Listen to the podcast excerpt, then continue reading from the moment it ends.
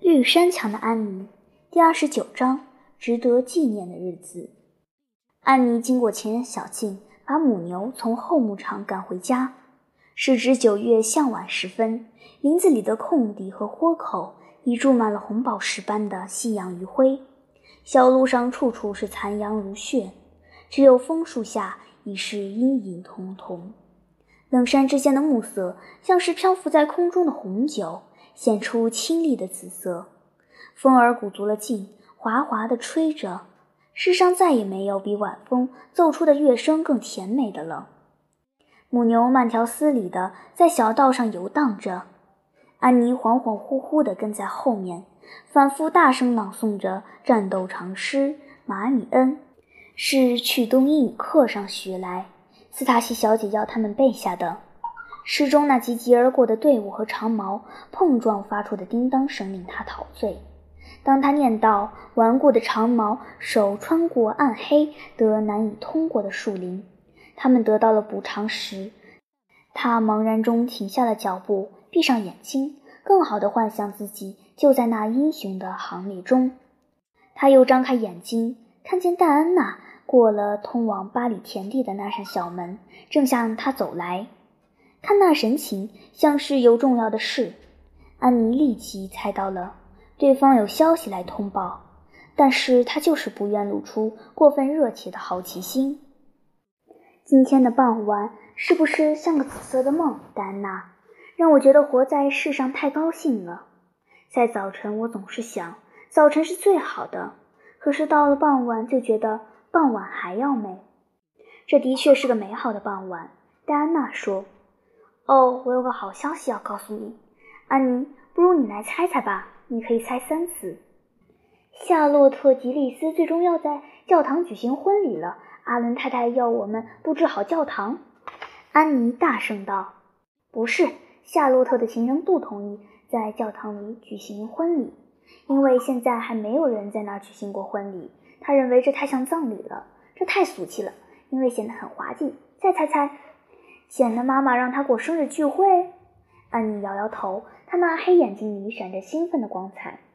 我想不出到底是什么，安妮没奈何地说：“要不就是昨天晚上祈祷后穆迪斯普乔麦克弗森送你回家，是不是？”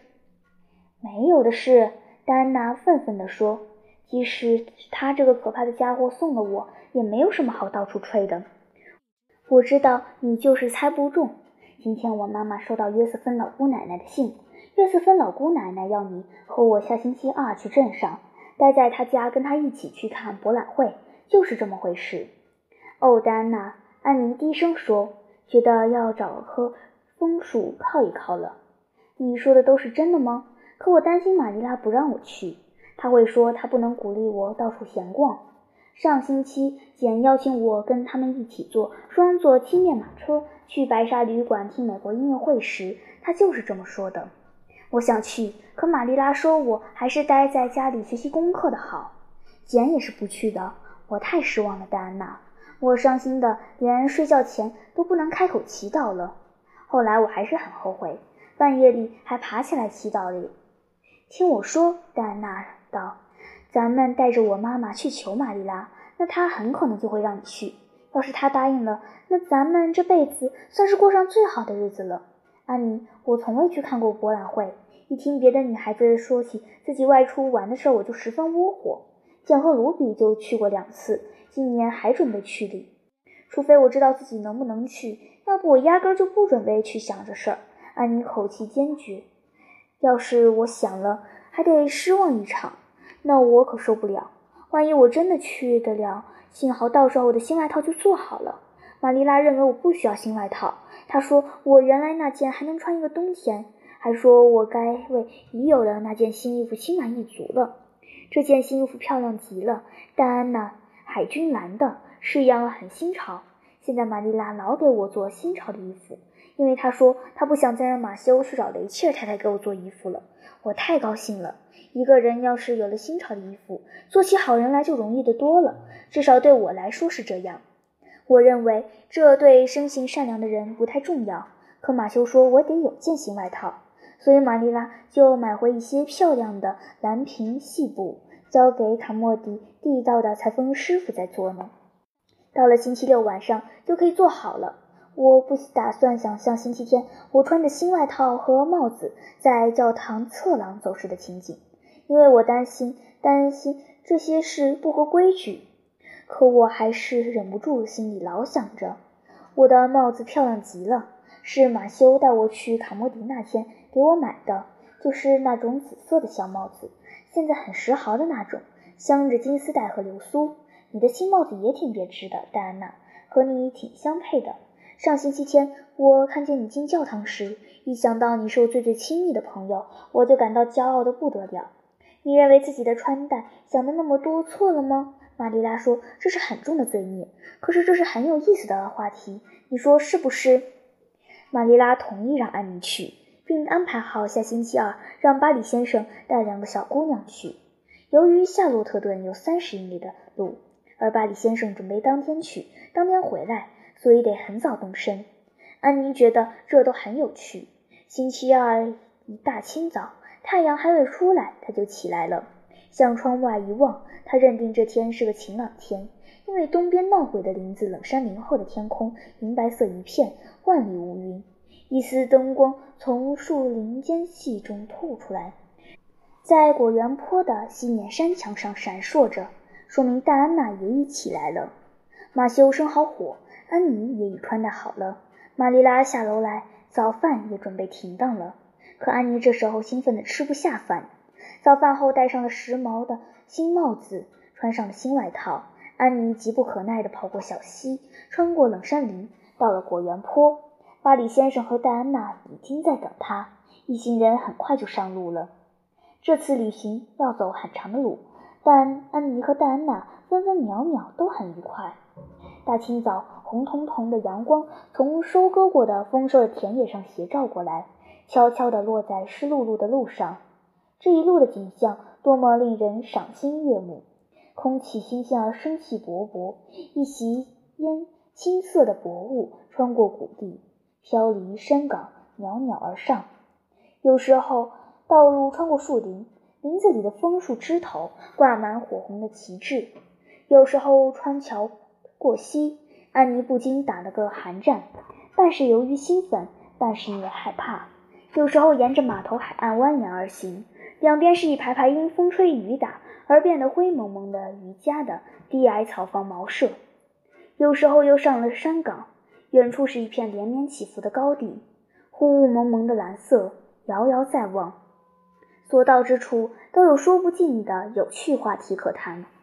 中午时，他们抵达镇上，去找山毛榉山庄。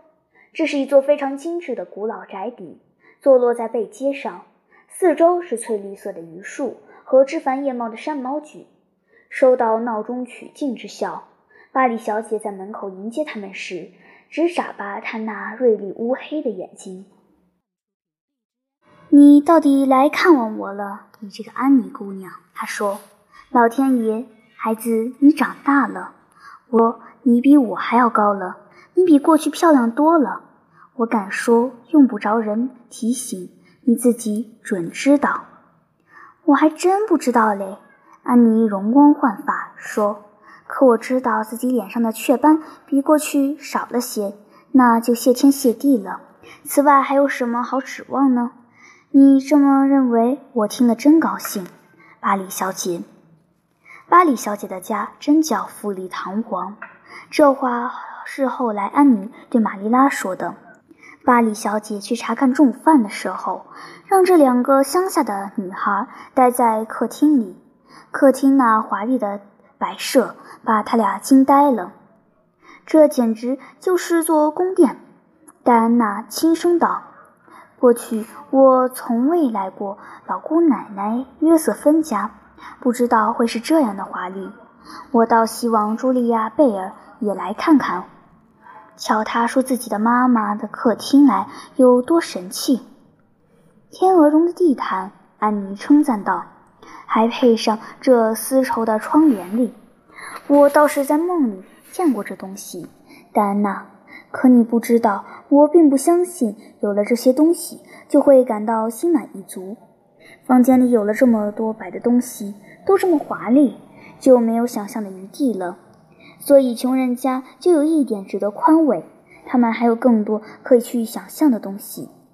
几年前，安妮和戴安娜就想着来镇上了，现在已得到实现。自始至终，他们都处于欢天喜地之中。星期三，巴里小姐带他俩去逛博览会，他们在那里玩了一整天，美好极了。后来，安妮对玛丽说：“我从来没有想到会有这么有趣的事，我实在说不出哪部分是最有趣的。我想，我最喜欢的就是马、花。”还有刺绣，乔西派伊的针织花边得了一等奖，我真的为他高兴。我为自己能为他高兴而感到高兴，我为乔西的成功而欢喜。这说明我在进步，你说是不是，玛丽拉？哈蒙安德鲁斯先生种的格拉文斯太阴苹果得了第二名。贝尔先生养的猪得了第一名。戴安娜说：“他认为主日学校的总管养的猪得奖是很荒唐可笑的事。可我看不出来，干嘛就不能得奖？你说呢？”他说：“事后一见他一本正经的祈祷，就老想着这事。”克莱拉·路易斯·麦克菲森的话也得了奖。雷切尔太太家制的黄油和奶酪也得了第一名，这下阿峰利大大出了名，是不是？那天雷切尔太太也去了，我在一群陌生人中看到她那熟悉的面孔，我才意识到我原来是多么喜欢她。博览会里有人成千上万，玛丽拉，我只感到自己是多么的微不足道。巴里小姐带着我们登上舞台观看赛马，雷切尔太太一定没有去看。她说过，赛马是一种可恶的勾当。她作为一名教徒，认为有不可推卸的责任，做好榜样，远离比赛。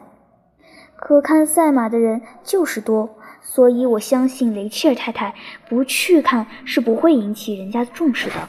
不过，我觉得不应该经常去看赛马，因为赛马确确实实迷人。戴安娜兴奋极了，她硬是要跟我打一角钱的赌，说是红马一定会胜。我不相信，可我拒绝打赌，因为我要把我的所见所闻全跟阿伦太太说。而打赌的事，我肯定是不能告诉她的。不能告诉牧师太太的事，肯定是错事。有牧师的太太做自己的朋友，就问心无愧。幸好我没有打赌，因为红马后来真的赢了，要不我的一角钱就输定了。看来美德是有好报的。我看见一个人坐着气球飞上了天，我也愿意坐着气球上去。玛丽拉，那可真叫惊心动魄。我看见有人在算命。只要付给他一角钱，就有一只小鸟把你的命牌给挑出来。巴里小姐给我和戴安娜各一角钱，算算自己的命。算的结果说，我会嫁给非常有钱、肤色黝黑的男人，我会漂洋过海，生活在对岸的地方。这以后，我就留心注意起肤色黑的男人，可没有一个让我看中。不管怎么说，反正现在找起来还是太早了点。哦，这真是永难忘的一天呀，玛丽拉，我累坏了，累得晚上睡不着。巴里小姐她答应过的，安排我两套睡房，那是间非常雅致的房间。可不管怎么说，反正睡客房跟我原先想的不是一回事，那恐怕是人长大了最大的坏处。我已渐渐意识到了这点。小时候最想得到的东西，一旦到手了，就不会那么美好，半点兴奋劲儿也没有了。星期四，两个小姑娘坐车去逛公园，晚上巴里小姐带她俩去音乐学院听音乐会。会上一位有名的女士唱了歌。这个晚上，安妮全身心沉醉于欢乐的海洋中。哦，玛丽拉，真是妙不可言！我兴奋的不知从何说起。你可能只知道大概的情形。我坐在那里一言不发，如痴如醉。塞里特斯基夫人美极了，全身珠光宝气。可她一唱，我就不再想别的事了。哦，我实在说不清我当时的感受。我只觉得做个善良的人绝不是件难事。那感觉就像抬头仰望天上的星星时一样，眼睛里禁不住流出泪水来。哦，那可是非常幸福的泪。眼看着他唱完了，我觉得非常可惜。我跟巴黎小姐说，我不知道今后如何再回到平凡的生活中。他说，他认为。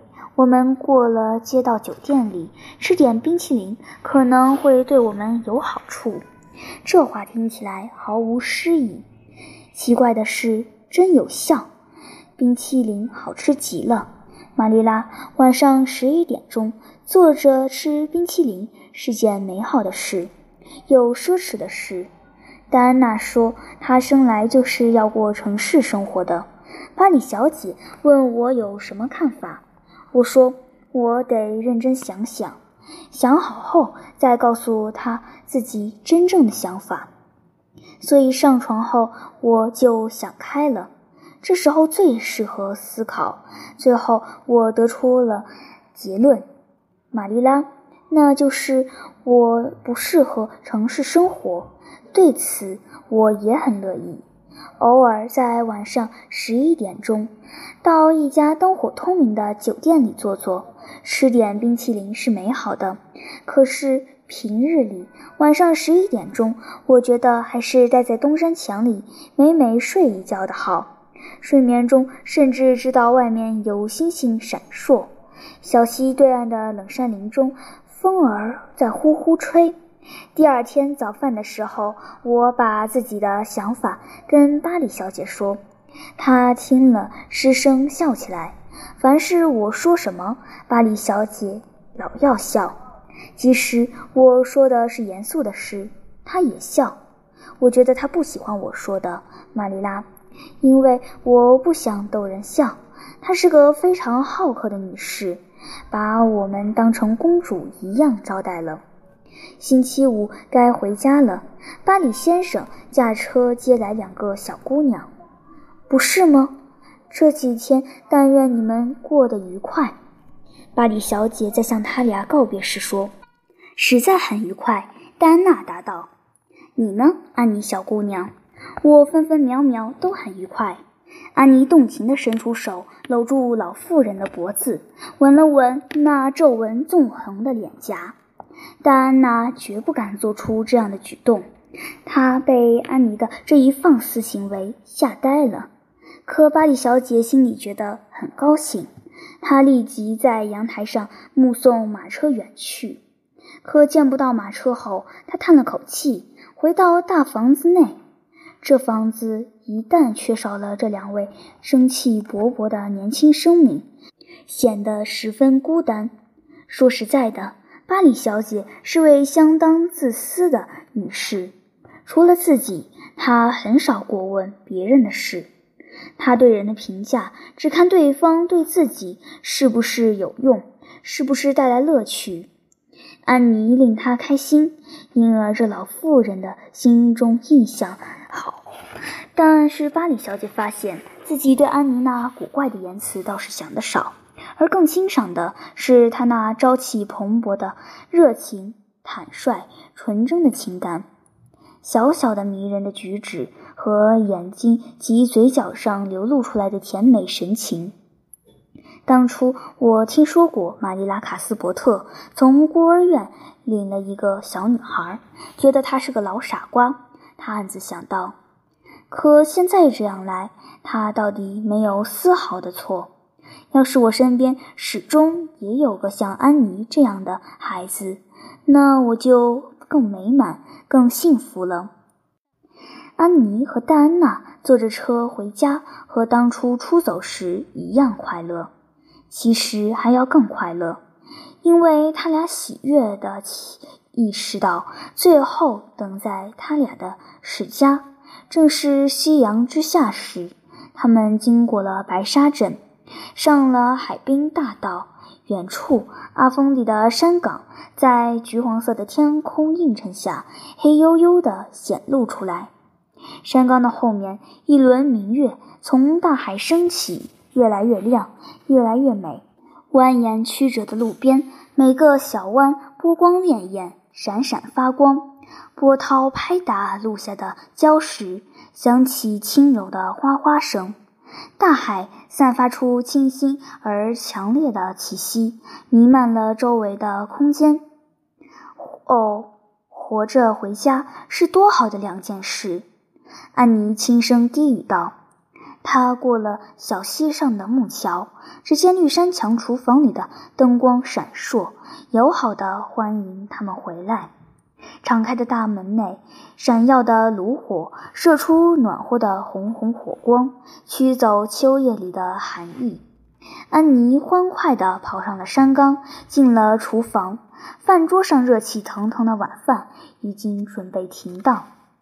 你回来了，玛丽拉收拾起手中的织物，说：“你回来了。哦，回家真好。”安妮欢欢喜喜地说。样样东西我都要亲一口，哪怕是时钟。玛丽拉，还有烤鸡，你是不是特为我准备的吧？是为你准备的。玛丽拉说：“我想坐了这么长时间的车，你一准是饿了，得吃点可口的东西。快脱掉衣服，等马修回来，咱们就开饭吧。实说吧。”你回来了，我很高兴。家里缺了你，还挺冷清。你要是再过四天才回来，我还真受不了你。晚饭后，安妮坐在马修和玛丽拉的中间，面对炉火，把这次做客的事详详细细地说给他们听。我过得好极了，他最后高高兴兴地说：“我觉得这是我一生中。”值得纪念的日子，但是感觉最好还是回家。